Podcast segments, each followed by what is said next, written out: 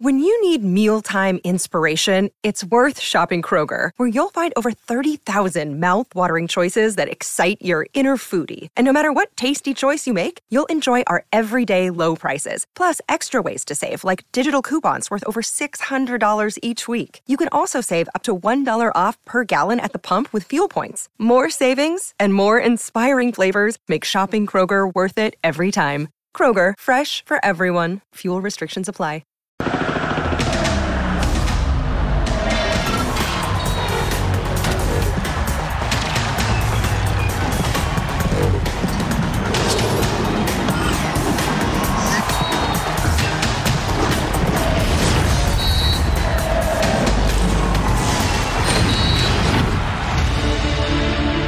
Costa Rica terminó en el segundo lugar del grupo C de la Copa Oro. Sumó cuatro puntos, producto de una victoria, un empate y una derrota. No es la Costa Rica de hace nueve años la que maravilló al mundo avanzando al quinto partido en Brasil, algo que México no logra desde el Mundial que se jugó en casa en el ya lejanísimo 1986. Y es el rival del Tri en los cuartos de final del torneo con Cacafquiano. La estupenda generación de futbolistas ticos se avejentó y los costarricenses están sufriendo una transición lenta en su fútbol, algo similar a lo que está ocurriendo con México. Tras el tropiezo con eh, Qatar, Jaime Lozano y sus huestes tienen una gran oportunidad para sacarse la espina y mostrar que tienen pasta para salir campeones de la contienda. Talento no sobra en la selección, figuras tampoco.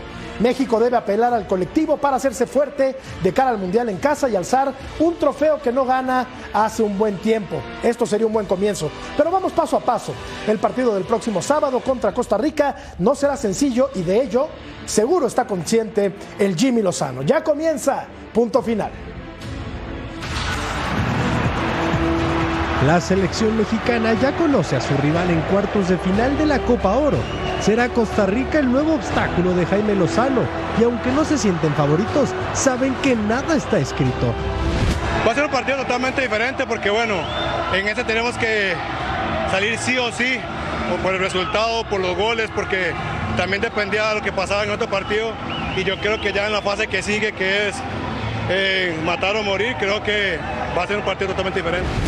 El elenco costarricense atraviesa por su peor momento en años. Se enfrenta a un cambio generacional, no encuentra figuras de peso y enfrentar a la selección mexicana los hace poner especial cuidado en sus debilidades. Creo que bien en términos de lo que se dio cuando la parte ofensiva.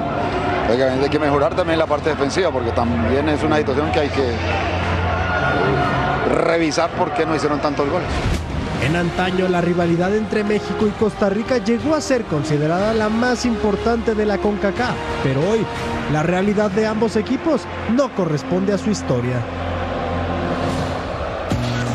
Buenas noches, hoy en punto final le vamos a platicar acerca del partido que México va a jugar contra Costa Rica en la Copa Oro. Estados Unidos y Canadá se verán las caras también. La selección de Guatemala, dirigida por Luis Fernando Tena, hará seguramente un buen papel. Vamos a platicar acerca del récord de asistencia en el clásico del tráfico allá en Estados Unidos y Eric Gutiérrez ya entrenó con el equipo del Guadalajara. Vamos a platicar de todos estos temas en compañía de Verónica González. ¿Cómo estás, Vero? Un placer como siempre, compañeros, a distancia. Ahorita vamos a presentar a nuestros invitados sorpresa. Me encanta cuando bajan las bambalinas. Pero mi Fabi, mi George, siempre un gusto. Y bueno, ya ahora sí semanita de descanso para la selección mexicana. Vamos a ver si pulen bien esos errores, ¿no? Sí, varios días de descanso, Fabs. Fabiola Bravo, te saludo con mucho gusto. Favorito México, ¿no? Sobre Sí, Costa Rica. Bueno, tan favorito como se puede decir. Días de descanso, sí, que ojalá que lo usaran para eso, pero para afinar los detalles y no para perder el ritmo, ¿no? La zurda más educada de toda la República Oriental del Uruguay es la de Álvaro Izquierdo, a quien saludo esta noche con muchísimo gusto. ¿Cómo estás, Alvarito? ¿Cómo te va, Jorgito? Qué gusto saludarte, a Berito, a Fabs. Bueno, cayeron las bambalinas, a decir de Berito, y esperemos que, que sigan cayendo eh, por el lado de México. Se va a encontrar con el rival de Centroamérica que más que clasificó, que más problemas trae, porque Panamá y Guatemala mostraron mejores cosas, los ticos vienen siendo muy criticados en casa, especialmente el entrenador Luis Fernando Suárez. Es una magnífica oportunidad para que Lamborghini vuelva a brillar en las pistas y vuelva a correr con todo. Saludamos a la elegancia hecha comentarista de fútbol. Mariano Trujillo, ¿cómo estás, querido? Matador, qué gusto saludarte, Vero, Fabs, por supuesto, zurdo. Me pone muy feliz estar aquí en punto final. Eh, me, cambia el día cuando me invitan. Eh, ya, la verdad que ya los extrañaba. Eh, un, partido donde México tiene mucho que perder y pues poco que ganar, ¿no? Este, pero bueno, ya estaremos comentando. Pues sí, Mariano, ahí dice Mariano. por cierto, ya, ya detuvieron afortunadamente al tipo que, que apuñaló a un aficionado en el Levi Stadium en el partido que México jugó contra Qatar. Qué vergüenza, qué pena que esto ocurra en uno de los países más seguros del planeta, ¿no? Como es Estados Unidos. Que además hacen todo un ritual para poder entrar al estadio, ¿eh? No puedes entrar con una bolsa que no sea este, plastificada, en el que puedas ver las pertenencias que llevan, pasas controles de seguridad. Que esto haya sucedido, de verdad que es inaudito. ayer, lamentablemente, Vero, pues eh, pusimos algunas imágenes que no queremos volver a ver, pero. Jamás. Pues lamentablemente hay, hay un tipo todavía grave en el hospital por culpa de un desadaptado que se mete ¿Cómo es que se mete un tipo con un cuchillo a un estadio de fútbol y más en Estados Unidos? Claro, justo lo mencionábamos, un estadio, ¿no? Como el Levi Stadium y como muchos en Estados Unidos que son de primera. Y bueno, eso fue obviamente ya innombrable, imperdonable y ojalá se tomen medidas y se sigan tomando medidas para que esto pare ya. Ya está eh, detenido el agresor y esperemos que se quede mucho tiempo tras las rejas porque es lo que merece un tipo que se mete en un estadio de fútbol con un cuchillo para agredir a otro ser humano. Así se van a jugar los cuartos de final de la Copa Oro. Panamá va a enfrentar a la selección de Qatar, esto será el sábado. México hará lo propio contra Costa Rica, ambos en Arlington, en Texas. Y del otro lado, también se van a jugar otros eh, dos eh, partidos. Ahora los, ahora los revisamos. Por lo pronto, el equipo mexicano tiene la encomienda de salir avante de este compromiso contra la selección de Costa Rica. Álvaro, eh, una selección de Costa Rica que se fue haciendo vieja, una selección de Costa Rica que tuvo quizá eh, su mejor representativo en el Mundial de 2014, en el 90 lo habían hecho muy bien también, generó una muy buena cantidad de futbolistas, pero me parece que está en una etapa de transición y esa etapa de transición que, por la que también está atravesando México, creo que la puede aprovechar el equipo de Jaime Lozano para avanzar a la siguiente ronda. De acuerdo contigo, Jorge. Eh, la del 90, eh, la de Gabelo Conejo, Callazo, Medford era buena, pero dicen que su generación dorada fue la del 2014, justamente cuando se enfrenta con tres campeones mundiales en el grupo y sale primero en ese grupo, hablando de Keylor Navas, de de Campbell, de Borges, de futbolistas que, marcaron historia en Costa Rica. De esos quedan pocos ahora, solamente queda Borges, que es el capitán, queda Campbell, que es muy conocido en México por su paso en León, y eh, Waston, que llegó un poquito después, ¿no? Pero eh, no ha tenido el recambio que podíamos pensar por el buen juego que siempre muestra el futbolista tico. Es uno de los fútbol, o, para mi gusto, que me tocó también competir ahí, eh, es el fútbol más técnico de Centroamérica. Pero últimamente le, ha costado la nueva generación, especialmente de mitad de cancha hacia adelante, donde ellos siempre sacaban buenos delanteros con una buena mezcla de, de velocidad y de habilidad.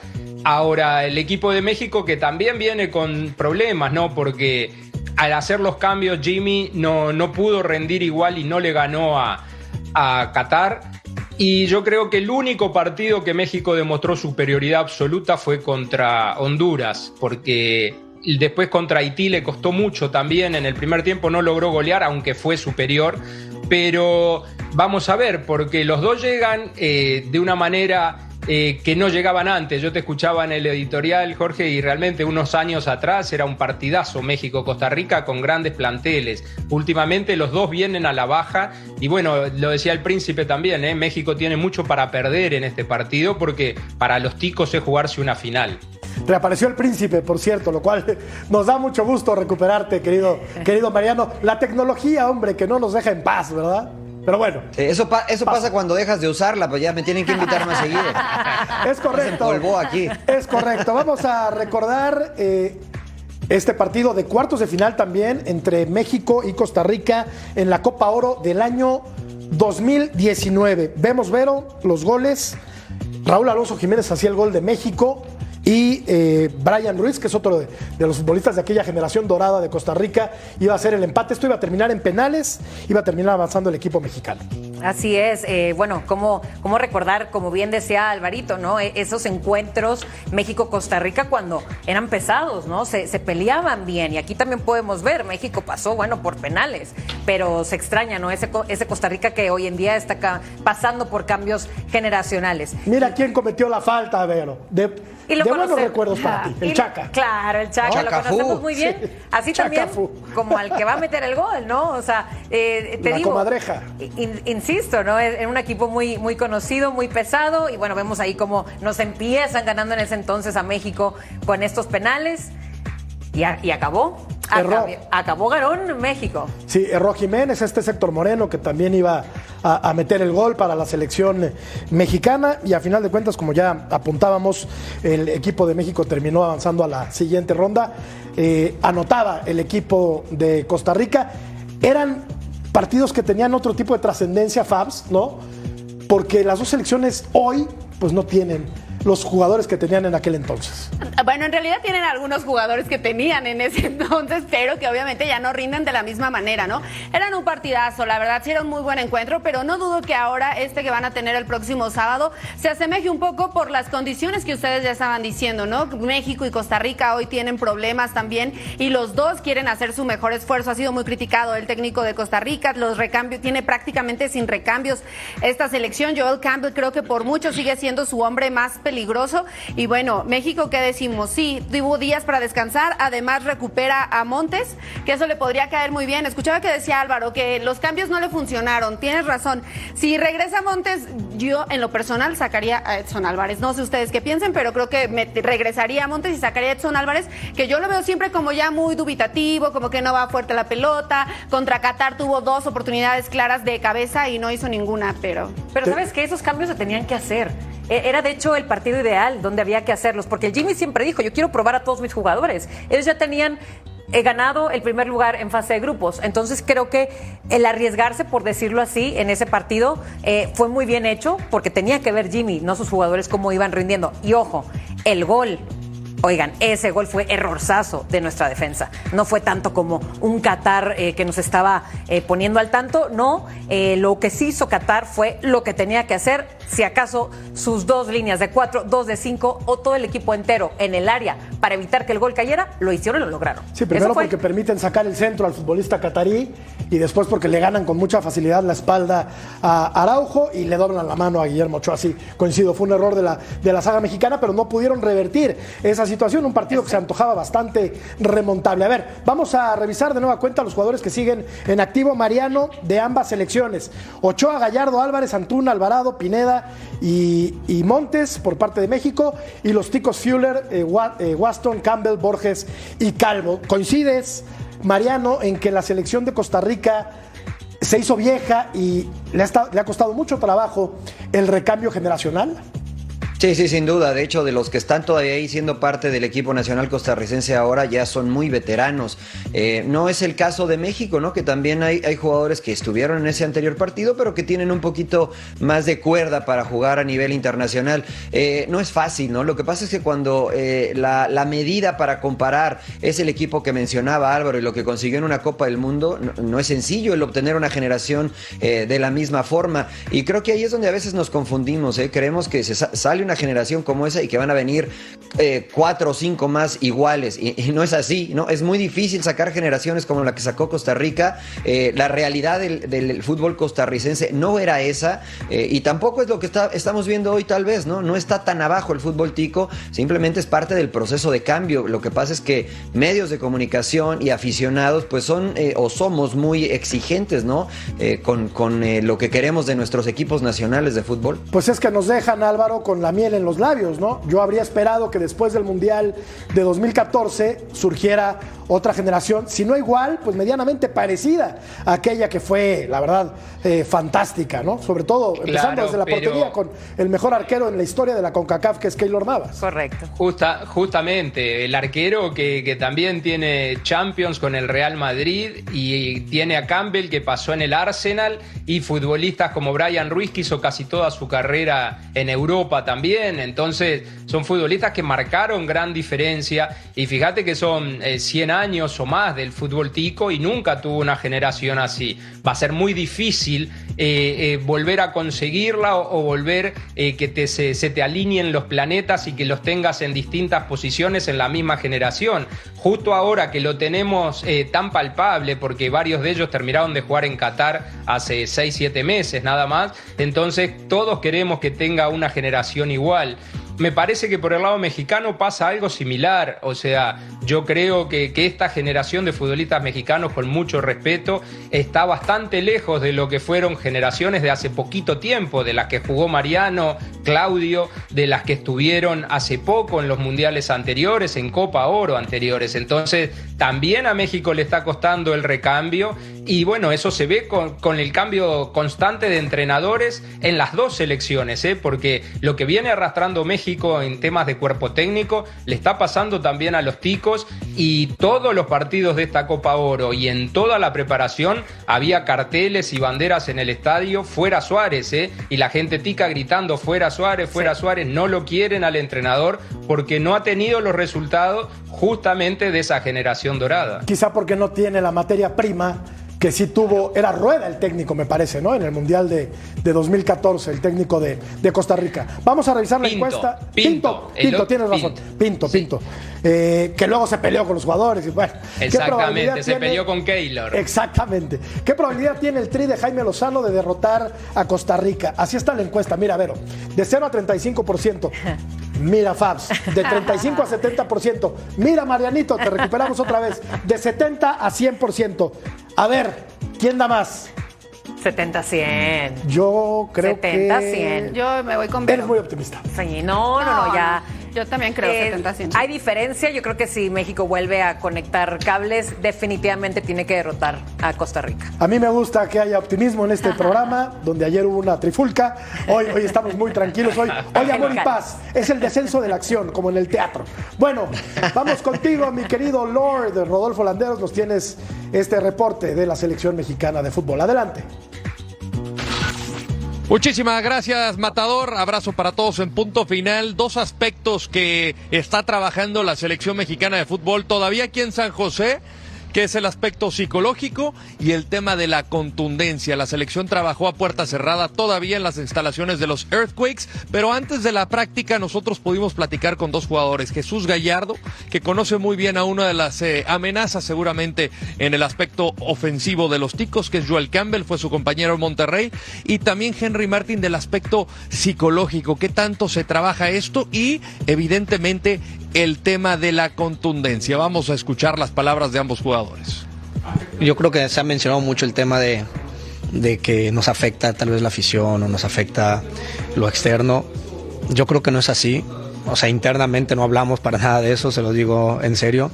No tocamos temas de afición, no tocamos tema de prensa, no tocamos, nos enfocamos en lo nuestro, en jugar, en divertirnos.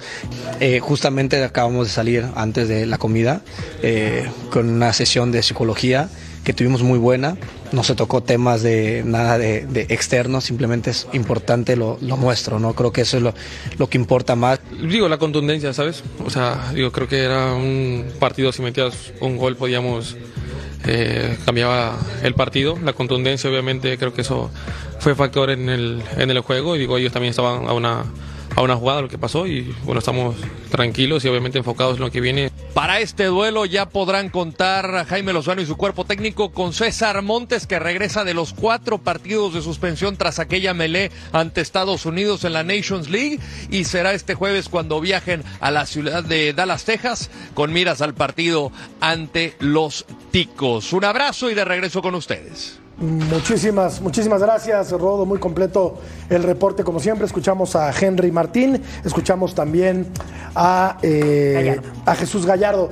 Eh, a ver, ¿no te gusta en la central Edson Álvarez? No me gusta, o sea, yo respeto mucho a los jugadores porque no podría hacer su trabajo, vaya, ¿no? Pero para eso les pagan y yo siento que Edson Álvarez entra, pero entra con muchas dudas, siempre entra nervioso, pisa la cancha y se le ve que está temeroso. No es el Edson Álvarez que le interesaba al Borussia, o sea, por favor, no puedes estar en la mira de un club europeo y llegar a tu selección y entrar con miedo. Juegas contra Qatar y las únicas oportunidades que tienen te vienen centros de cabeza y a la hora de que brincas y rematas entras con miedo. Yo preferiría tener a César Montes, este, pero por mucho. Y lo siento, yo sacaría a Edson Álvarez. O sea, si tenemos que regresar a Montes, el jugador que yo sacrificaría sería precisamente No a te quiero llevar la contraria, Fabs. No, adelante. Pero yo creo que al contrario, fíjate, yo veo revolucionado a Edson Álvarez, lo veo bravucón, lo veo llegar a destiempo, lo veo meterse constantemente en peleas callejeras, ¿no? Y- Así ha sido la historia de, de Edson Álvarez en el fútbol, pero, pero con miedo. Yo lo, yo lo veo. Con- sí, ¿eh? Yo la, la verdad es que hay que revisar lo que hace. Ha recuperado un poco de confianza con el Jimmy. Hasta salió y declaró y dijo que la idea de Jimmy era mejor, que la entendían de una mejor manera, su esquema, bla, bla, bla. Pero en realidad es que Edson no venía rindiendo. No sé, tal vez tú No, está vemos bien, el fútbol bien. de diferente ángulo. Desem- de- desempata esto, mi querido Mariano, porque yo creo que hasta se pasa de rosca, ¿no, Edson Álvarez? Ah, yo pensé que Fabs, este, porque, o sea, no, la verdad que, o sea, eh, yo respeto la opinión de todos, pero discrepo, este, al 100% con lo que comenta, con lo que comenta Fabiola, ¿no? Me parece que todos cometieron errores, me parece que los cabezazos de Edson no fueron con miedo, este, simplemente no entraron, al igual que los de Santi, ¿no? Este, que fueron igual o incluso peores que los de Edson. Eh, a mí me parece que estamos siendo demasiado críticos, ¿no? Y queremos que en un partido a Qatar se le metan 10 y, este, y, y que siga todo para adelante. Esto es fútbol y lo mencionó Jaime. Y, podemos revisar los resultados a nivel mundial, ¿no? Cada vez es más difícil ganarle a un equipo que se ordena y que se para bien, lo cual fue Qatar, ¿no? Pero revisemos las veces que llegó México. Llegó muchísimas, no fue certero. Y es lo que le puede pasar contra Costa Rica, ¿no? Yo la verdad es que analizando eh, eh, el grosso del rendimiento en el equipo mexicano en los tres partidos con Jaime, a mí me ha gustado. Yo veo una idea clara, veo que hay que seguir trabajando. Y yo coincido contigo, Matador. Me parece que Edson, en su eh, deseo de ser el líder de este equipo, algunas veces rebasa la línea hacia adelante. Pero creo que esto lo hemos comentado acá. Creo que el equipo está jugando de esa forma. Porque quieren presionar, pero falta ajustar algunas cosas. Sí, correcto. Bueno, tenemos que hacer una pausa. Vamos a revisar la encuesta, a ver qué dice la gente, a ver qué dice Vero, porque A ver cómo va. tú estás muy optimista. Pues mira, no tan optimista por Mira, lo visto. ¿Qué probabilidad tiene el tri de el Jimmy, el Lamborghini, de derrotar a Costa Rica? De 35 a 70%. Están dudosos, dudosos. Sí, la gente está dudosa y hay unos que de plano creen que México no le puede ganar a Costa Rica. Vamos a hablar de Estados Unidos y vamos a hablar de Canadá, que se enfrentan en un partido que seguramente será muy atractivo por los cuartos de final de la Copa Oro. Volvemos.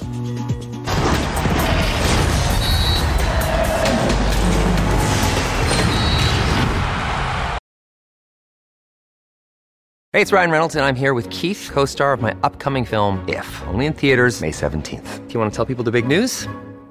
All right, I'll do it. Sign up now and you'll get unlimited for $15 a month and six months of Paramount Plus Essential Plan on us. Mintmobile.com slash switch. Upfront payment of $45 equivalent to $15 per month. Unlimited over 40 gigabytes per month. Face lower speeds. Videos at 480p. Active Mint customers by 531.24 get six months of Paramount Plus Essential Plan. Auto renews after six months. Offer ends May 31st, 2024. Separate Paramount Plus registration required. Terms and conditions apply if rated PG.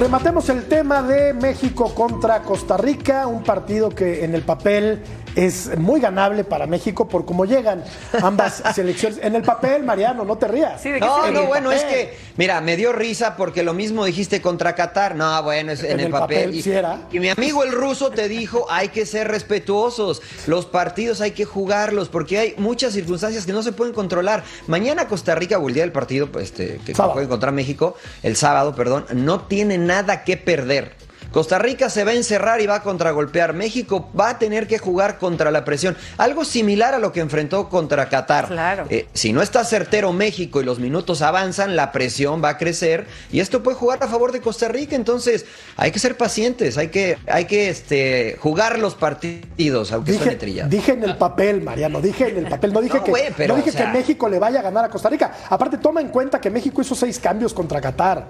Se esperaba algo así, ¿no? Se esperaba No, bueno, otro escenario de partido. ¿O Sí, sí, sí, pero eh, yo, más allá de los cambios, creo que fue la, la- estrategia que implementó Qatar, la cual le hizo daño al equipo mexicano y que en el segundo partido también le hizo daño en los primeros 45 minutos. Eh, creo que este equipo, y lo dijo Gallardo, si meten el primer gol en el primer tiempo y en los primeros minutos, cambia la historia del partido, se comienzan a abrir y es, es un panorama similar contra Costa Rica. En el papel es mejor el equipo mexicano, digamos que sí, en lo individual, eh, pero si manejamos y observamos el proceso que han llevado ambas selecciones, selecciones. Jaime tiene tres partidos con el equipo nacional mexicano, el señor Suárez tiene más tiempo con la selección de Costa Rica. Entonces, está mal, Vero, que yo marque como favorito al equipo mexicano sobre Costa Rica. Bueno. Según el señor Trujillo. No, no, no, a ver, es que eh, está bien ser optimistas, ¿no? Pero, Pero, hom- sí. y hombre por hombre y por números y por lo que tú Pues quieras. estoy siendo optimista. Sí, sí, lo sé. Y sí debería México, debería ganarle un Costa Rica de este calibre, ¿no? Pero yo estoy totalmente de acuerdo con Marianito que puede hacerle la mismita que hizo Qatar. Lo que dije también hace ratito, sus dos líneas de cuatro, las dos de cinco o las que quieras. O una de- o una de van a diez, poner- ¿no? Exacto, van a ponerse como barrera y adiós México. Entonces por eso México se tiene que poner unas pilas, ya te lo digo, ¿eh? Porque... Ah, Hay un tema ahí también. No cantar Berito, victoria. ¿eh? ¿Qué pasó? Eh, el de los seis goles que viene de hacer Costa Rica, que recibió cuatro, los primeros cuatro que hizo fueron de pelota quieta, vienen de Sí. jugada de pelota quieta. Dos corners, un tiro libre y bueno, y contamos el cuarto que fue un penal. México sufre mucho con pelotas quietas en contra. Por eso, como decía Fabs, quizá el reingreso del cachorro Montes va a ayudar mucho en la saga si eh, Jimmy Lozano lo termina poniendo al final. Porque ahí es donde México está sufriendo. También recibió un gol de cabeza contra Qatar. Me parece que por ahí puede estar un poquito la clave del partido. Y Luis Fernando Suárez sin duda que va a apuntar a eso, ¿eh? porque ha sido el fuerte de Costa Rica en esta Copa Oro. La Ah. pelota quieta a favor y ha sido el debe de México, pero no desde el Jimmy Lozano. ¿eh? Lo sufrió con Coca y lo sufrió con el Tata Martino también las pelotas aéreas en su área. Ahora, podríamos decir que esos cuatro golecitos que le anota Martinica a Costa Rica puede hablar un poco de la debilidad que puede haber en la defensa de, de. Costa Rica. Total, total, porque Costa Rica cada vez que lo atacan hay peligro de gol. Cada vez que lo atacan, vos decís, bueno, ¿dónde está Keylor Navas o dónde están los grandes centrales ticos? Porque realmente está sufriendo mucho atrás y no alcanza solo con la fortaleza de Waston. Y que al final Costa Rica puede llegar también con esta inyección de ánimo de haberle ganado de esta manera con goleada a Martinica y también de saber que pueden llegar a eliminar a un México, ¿eh? del que todo el mundo habla. Entonces, Eh. veremos. Que la verdad que creo Todos que les juegan distinto, ¿eh? Perdón, perdón, Es un partido. No te preocupes. Yo creo que una de las fortalezas de Costa Rica, si es que queremos buscar alguna, es que parece que ha encontrado la alineación que le va a venir funcionando. No ha hecho tantos cambios, contrario a la selección mexicana, que bueno, ya hablábamos de que tuvo su serie de cambios, ¿no? Y otra cosa también, hablaban mucho de que se está volviendo vieja la selección de Costa Rica. En la media tienen el, prácticamente el mismo porcentaje de edad, que son 25 años. Un poquitito incluso es más, incluso es un poquitito más joven la selección de Costa Rica y creo que la gran desventaja que tiene México es que ellos sí están obligados a ganar, o sea, ellos sí mandaron a su mejor selección, una selección que si bien no armó el Jimmy Lozano, él bueno, tomó el toro por los cuernos y ahora está ahí, creo que es de todas la selección que más obligada está a ganar y a hacer un buen papel. Como obligada está Mariano la selección de Estados Unidos, me parece, de ganarle a Canadá, ¿no? Porque el torneo es en casa, porque aunque esté jugando con el equipo B, tuvo algunas notas interesantes en, en pasajes de sus, de sus partidos. Creo, yo marcaría como ligero favorito al equipo de Estados Unidos sobre Canadá. Ligero, para que no se, para que no te enojes, Mariana. Ligero, No, no, no, ligero. no, lo que pasa es que, o sea, evidentemente en lo previo, a priori, podemos analizar los números, ¿no? Este, pero después cuando comienza a rodar la pelotita, eh, las circunstancias y el contexto pueden llegar a cambiar. Eh, sí, coincido contigo, Estados Unidos, a pesar de que tiene un segundo interinato, eh, este segundo interinato también fue parte del proceso de Greg, de Greg Berhalter, que será precisamente el técnico de este equipo. No han cambiado la idea, no han modificado lo que han venido haciendo desde antes del Mundial y ahora están dándose el lujo de probar con jugadores eh, jóvenes, entre comillas, hay también algunos de experiencia. Ferreira es su principal eh, carta en cuanto a la ofensiva. El equipo canadiense está mermado, tiene bajas importantes, al menos sus hombres de mayor peso, de mayor eh, reconocimiento no están en el plantel, pero creo que sucede lo mismo, es un panorama similar. Jamaica le, le complicó a Estados Unidos, eh, Canadá no le tiene miedo a este Estados Unidos, los tiempos han cambiado y si Canadá se repliega bien, si cierra espacios, si puede buscar el contragolpe, esta defensa de Estados Unidos tampoco es que es tan sólida. ¿eh? Vamos a escuchar, eh, Álvaro, a John Hartman, el, el técnico de la selección de, de Canadá, y quiero escuchar tu punto de vista al respecto de este partido, que es otro clásico de la CONCACAF. We we we really wanted this game for the quarterfinals. You know, playing in the US is difficult. It's a it's a home match for them. Uh, the final at the Nations League was a home match for them, and we haven't beaten them here since 1957. So you know, we want to be that first team. We want to be that first coach, that first staff, and we want our fans to experience that, that moment. Qué dato, Álvaro. Desde 1957, Canadá no le gana a Estados Unidos en Estados Unidos. Bueno, y yo creo que está cerca, ¿eh? Ayer me tocó estar en, el estadio de Houston viéndolo. Seguro que el rival que fue Cuba ayer no era un rival que, que le metió eh, peligro en el tema defensivo, pero con la rapidez que juega este equipo canadiense, realmente eh, ayer era para que pudiera haber hecho 7, 8 goles en el partido. Y como bien lo decía Mariano hace un ratito, Estados Unidos sufre cada vez que lo atacan, tiene buen equipo hacia adelante, pero sufre atrás. Está extrañando al equipo titular en defensa más que en ataque por el buen momento de Ferreira y sus dos hat-trick, por el buen juego que tiene de mitad de cancha hacia adelante. El equipo canadiense para mí puede dar la sorpresa y yo creo que el entrenador, bueno, esperó que 66 años, si mal no estoy en matemáticas, ¿no? Desde el 57. Un rato. Me parece que, puede, que pueden dar la sorpresa y, y vencer a Estados Unidos aquí en casa. Ni tú habías nacido, Alvarito. Ni tú. Eh, yo creo que no. Imagínate. Creo que no. Lagu- creo que Laguna narró el acordar. partido. Creo que Laguna Laguna, lo narró el partido. Laguna, sí. Y ya tenía 25, y ya tenía 25 años, John. Claro. No. A ver, dime algo, Fabs. Pues es que coincido, creo que Canadá no les va a poner las cosas fáciles. Tienen por ahí a Osornio, a Hailet, a Cavallini también, que son grandes jugadores. Aunque Ferreira, la verdad es que sí está on fire, ¿no? Marcar dos hat-trick en la competencia sí es una situación sumamente complicada. Creo que va a ser un partido parejo. Las barras y las estrellas me parece que se podrían llevar la victoria, pero no lo van a tener sencillo. Pero sí estamos ante el surgimiento del fútbol en Canadá, ¿no? Porque había estado estancado, me parece que hasta hace cuatro o cinco años, ¿no? Hablando de, te voy a contar una historia, de hecho, muy eh, emotiva de este estratega. Para empezar, es británico Sí. y él ni siquiera jugó fútbol profesional. Jugó como todos de chiquitos, ¿no?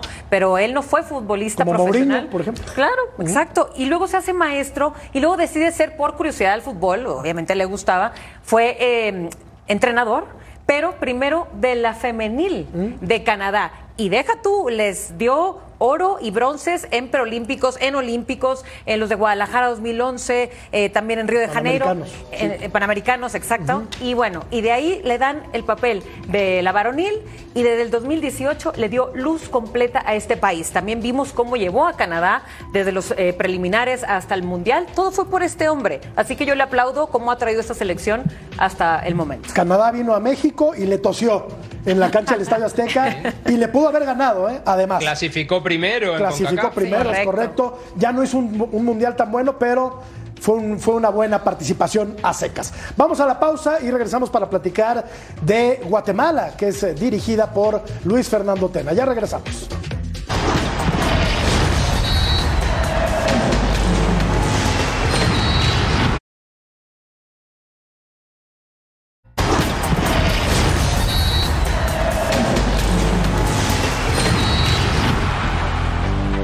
Escuchar Punto Final en podcast. Entra a tu plataforma favorita, descarga el programa y lleva contigo el mejor debate deportivo de toda, de toda la televisión. ¿Estamos? Estamos. Estamos. Escuchamos a Luis Fernando Tena, técnico de la selección Chapina. Guatemala gana eh, con toda justicia su, su calificación a los cuartos de final. Somos primer lugar, tenemos siete puntos. Damos alegría a nuestra gente, que ese era el objetivo que, que teníamos desde un principio, que nuestros que los millones de guatemaltecos se hicieran bien representados y que estuvieran orgullosos de, de su selección. Creo que lo vamos logrando. Conscientes de que ahora el cuarto de final, Jamaica es un equipo mucho más complicado, más fuerte, pero nuestro equipo está bien. Luis Fernando conoce el área, lleva tiempo trabajando en eh, Centroamérica y ha hecho un muy buen papel, Mariano, con la selección de Guatemala, calificándola a la siguiente ronda de esta eh, Copa Oro. ¿Qué fortalezas y qué flaquezas le encuentras a esta selección? Bueno, el conjunto, ¿no? Evidentemente, primero resaltar lo que ha hecho la Federación de Guatemala, que ha hecho un trabajo de scouting importante. Rubio Rubín, que marca dos goles. Este, bueno, eh, lo, lo fueron, lo buscaron, lo convencieron para que estuviera en la selección. Y así han traído a distintos jugadores, lo cual ha fortalecido, evidentemente, el grupo y eh, le ha dado más materia prima al Flaco Tena. Eh, el Flaco es un entrenador que, que dices bien, conoce la zona y que además conecta muy bien con el jugador. Eh, para mí, el mayor logro del fútbol mexicano fue de, de la mano de este hombre, ¿no? Sí. Y, y ha logrado convencer a este grupo de jugadores eh, guatemaltecos, no nada más de competir, sino que tienen posibilidades de generar cosas importantes. Y, y no sé, eh, habría que revisar la historia, pero esta me parece una de sus mejores participaciones en Copa Oro. Pues mira, Álvaro, campeón en el fútbol mexicano, eh, trajo una medalla de oro para México en los Juegos Olímpicos de Londres. Es un tipo que está muy bien calificado en el medio futbolístico. A veces yo no entiendo por qué Luis Fernando no está dirigiendo en México, pero bueno, lo está haciendo bastante bien con la selección de Guatemala. Eh, aquí vemos los partidos de, de Luis Fernando con eh, la selección guatemalteca: 22, 11 ganados, 4 empatados, 7 perdidos, 27 goles a favor y 21 goles en contra. Está pareja, ¿no? Parejitos los números. Bueno, mira, lo vimos con, con el México de Coca, que México le gana 2 a 0, y después lo tuvimos en Fox Deportes justamente en dos sendos amistosos hace un par de semanas con Trinidad y Tobago, perdón, Trinidad y Tobago y Costa Rica.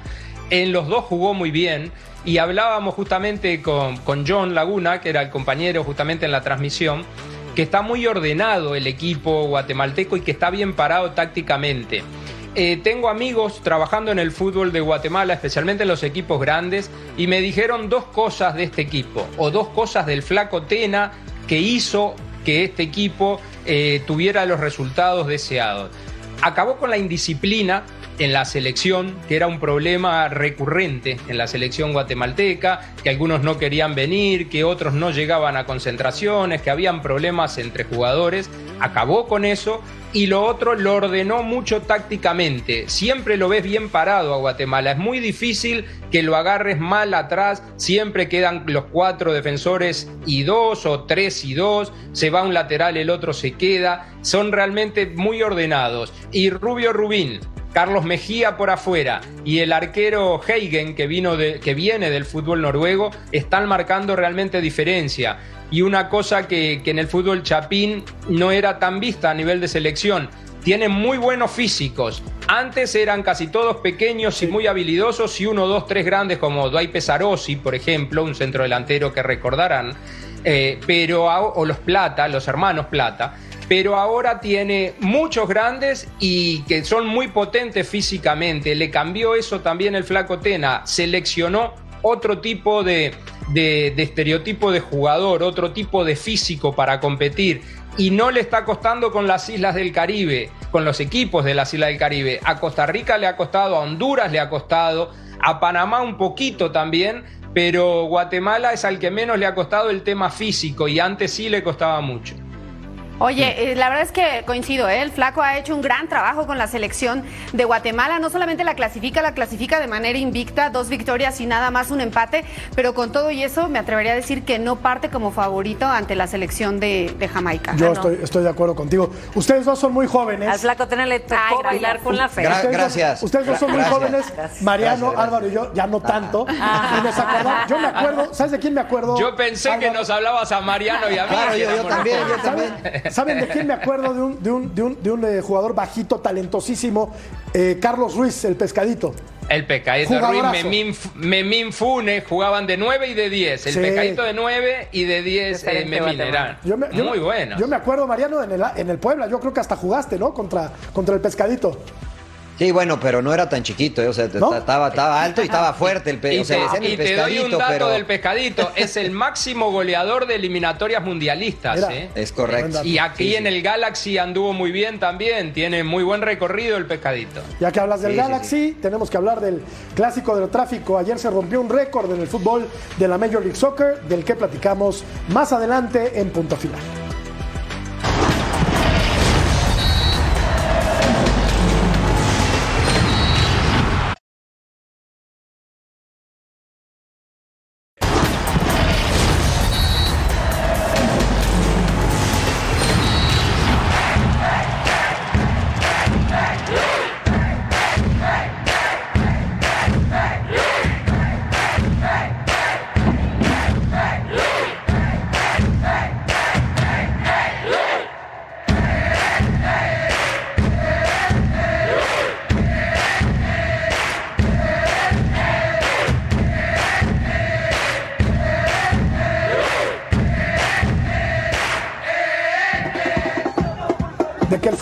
Ya en Estados Unidos, prendió. El día de ayer se rompió un récord en la Major League Soccer, casi 83 mil personas para ver el clásico del tráfico, además de que se celebraba un aniversario más de la independencia de los Estados Unidos, Álvaro, en un partido atractivo, con un lleno espectacular, hasta las banderas, como se dice. Y pues esto nos habla de lo que ya significa para el aficionado promedio al fútbol en Estados Unidos, ¿no? O sea, ya están muy interesados en el fútbol soccer. Sí, yo creo que este clásico se ha convertido en el partido más importante de la liga, ya no solamente en el clásico del tráfico de la ciudad de Los Ángeles. Hubieron muy buenos goles en el partido, como que el que veíamos recién de Boyd, después el que va a ser este gol justamente de Ricky Push, el del, del catalán ahí, que termina definiendo como centro delantero cuando él es el que generalmente asiste. Eh, la liga ha crecido mucho, eh, George, y vamos a ver en pocos días, creo que menos de un mes, algo que va a cambiar totalmente la liga, que va a ser un antes y un después, que va a ser la llegada de Lionel Messi. O sea, si este partido rompió récord de taquilla, eh, va a durar poco este récord de taquilla porque Messi va a llenar todos los estadios a donde vaya sin duda por gente que va a ir a verlo a él nada más, no solamente al Inter de Miami. Él y todas las figuras que dicen que van a traer también en el equipo de, de la Florida. Pero realmente este clásico del tráfico eh, hace tiempo que viene marcando muy lindos partidos, muy lindos. No sé si recuerdan aquel que, que debutó Zlatan Ibrahimovic también. Qué. Que, que terminó dando el vuelta al partido con los goles del sueco. Eh, son muy lindos partidos y las hinchadas son espectaculares. Son las dos hinchadas que a mí más me recuerdan a las sudamericanas, especialmente la del AFC. A, a- a- bueno, a Mariano y a ti también, Fabs, que les gustan eh, la- las estadísticas. ¿En qué lugar estará ya el soccer en Estados Unidos? Obviamente, digo, por debajo del fútbol americano, por debajo del básquet, por debajo del base. No, y ya estará no sé, en, en la cuarta. No sé si por debajo del básquet. Sí, yo también lo O sea, ¿tú crees, No. Mariano, que ya, es, ya, está, ya está en tercer lugar el soccer? Sí, O sea, americano base. Habría que revisar los ratings, ¿no? Y, Sí. y de a poco le está ganando cada vez más terreno al, al- al béisbol. Eh, lo, que, lo que está sucediendo es que eh, con la situación de las eh, conmociones, muchos papás decidieron que sus hijos no jugaran fútbol americano y comenzaron a interesarse en el fútbol soccer. Y esto ha ido cambiando una situación donde los mejores atletas que antes jugaban estos otros deportes hoy tienen al fútbol soccer como una opción. Y con escenarios como el de ayer, con el mínimo sueldo que se paga ya en la liga, cada vez se hace más atractivo para atletas que pueden jugar cualquier deporte en este país, eh, buscar eh, jugar eh, el fútbol soccer, porque además es un deporte global, no solamente en- se juega en los Estados Unidos como, el- como el resto, ¿no? Yo creo que más allá de lo que vimos ayer, porque fue un espectáculo y los, los partidos entre estos dos nunca defraudan, la próxima generación está mucho más arraigada ya con lo que es el fútbol en los Estados Unidos que los otros deportes. Coincido. ah, No, es que Pónganse de acuerdo, señoritas. Oye, de entrada lo que dijo Álvaro me llama mucho la atención porque justo eso era lo que pensaba. O sea, se rompe un récord de asistencia y eso que todavía no llega Messi. O sea, en cuanto llegue Messi eso va a ser la locura, pero también coincido en lo que dice Mariano. El terreno que ha ganado el soccer en los Estados Unidos ya no lo pierde. O sea, ya cada vez hay más personas interesadas en practicar el soccer. Que corríjanme si es que estoy mal, pero en realidad creo que mucho del auge también se dio porque las niñas empezaron a jugar el soccer y fueron ganando buen terreno y después de ahí, bueno, ahora es una globalización y la verdad es que me da muchísimo gusto. Y también por el Galaxy, que parece que el LAFC tenía un mejor ritmo últimamente y bueno, al final vino y le plantó la cara y ganó. ¿Será que le tiene tomada la medida o no? Oye, Vero, ah, ¿tú jugaste fútbol en Estados Es Unidos? que estábamos telepateando, justo lo que dice Fabi. Yo lo he mencionado anteriormente, yo jugué fútbol en los Estados Unidos y me acuerdo perfecto que no había manera que la gente volteara a ver a la MLS y obviamente menos llenar un estadio de esta manera. De hecho, era todavía más apoyado el fútbol femenil. Y a mí también me da muchísimo gusto ver ya a lo que ha llegado la MLS, a esta competitividad, la mercadotecnia, todo lo que le invierten. Y bueno, pichos jugadores como Messi and Friends que se vienen ya. Sí. Esto va a ser una bomba, esta liga. Con Busquets, sin Pizarro, qué pena. Porque Pizarro ha dejado de ser parte del equipo del Miami. Vamos a ver cómo están las posiciones en la conferencia del oeste, con San Luis a la cabeza, seguido de Seattle, el LAFC, Salt Lake, Dallas y el LA Galaxy en la posición número 13. Vamos a regresar para para hablar para beneplácito de Mariano Trujillo, de las Chivas Rayadas del Guadalajara. Gracias, gracias.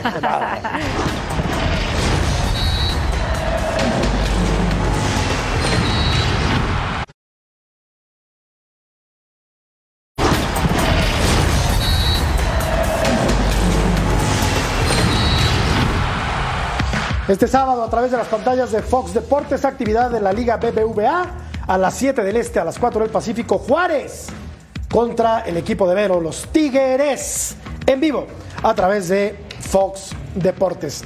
Hablemos de Eric Gutiérrez, ya está en Guadalajara, es el nuevo refuerzo del equipo de las eh, Chivas Rayadas, que yo también creo, como lo platicamos con compañeros en, otros programas, que si algún eh, lugar de la cancha tenía que reforzar el equipo de Guadalajara, era adelante, no el cinturón, no la media, Álvaro.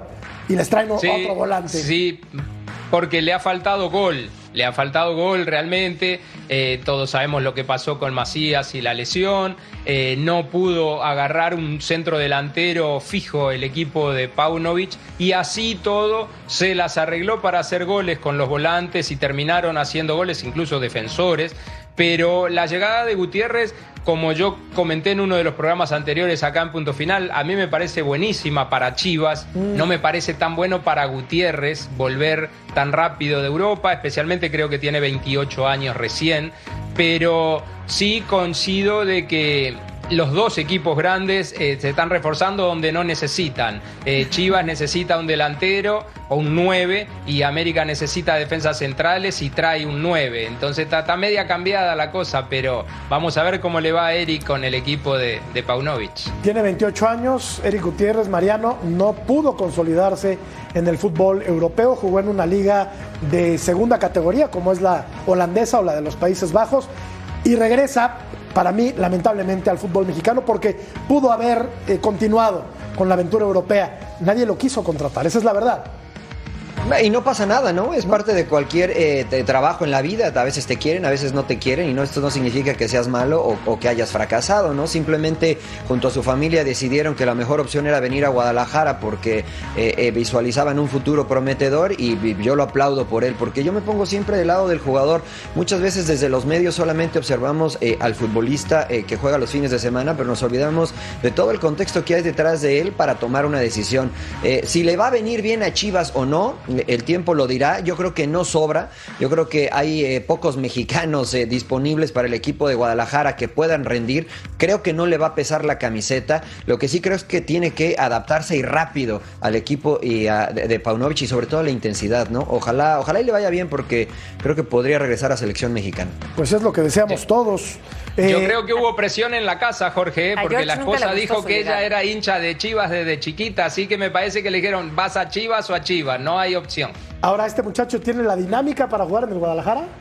Claro que sí. La dinámica. La- es que a ver, a mí, lo tiene todo y tiene el fútbol y tiene la experiencia y yo siento que todo lo de Europa para mí no es un retroceso, todo lo de Europa se lo va a traer a este club, para mí sí es la bomba de Chivas, acaba de tener otra responsabilidad, otro reto, pero al final por supuesto que va a aportar y aparte de eso de la edad de 28 años me agrada muchísimo porque también puede ser convocado a la selección, también va a llegar al Mundial, en fin, no es un retroceso, él hizo bien, si nadie te quiere allá, regresarte al fútbol A mí me porque- parece que es un futbolista que al que le faltó dar el do de pecho. Pero bueno, ese es un punto de vista muy personal. Vamos a la pausa, volvemos.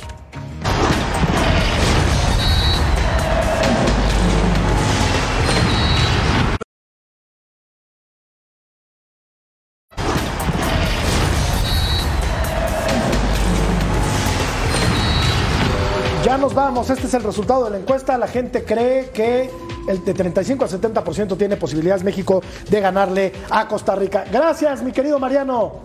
Qué placer, muchísimas gracias compañeros, fuerte abrazo. Álvaro, querido, un abrazo, gracias. Un fuerte abrazo, un gusto la invitación. Gracias, Fabs. Gracias a ustedes, un placer como Gracias, siempre. Vero, nos Feliz vamos. siempre y muy bonita noche a todos. Pásenla muy bien. Buenas noches, hasta mañana.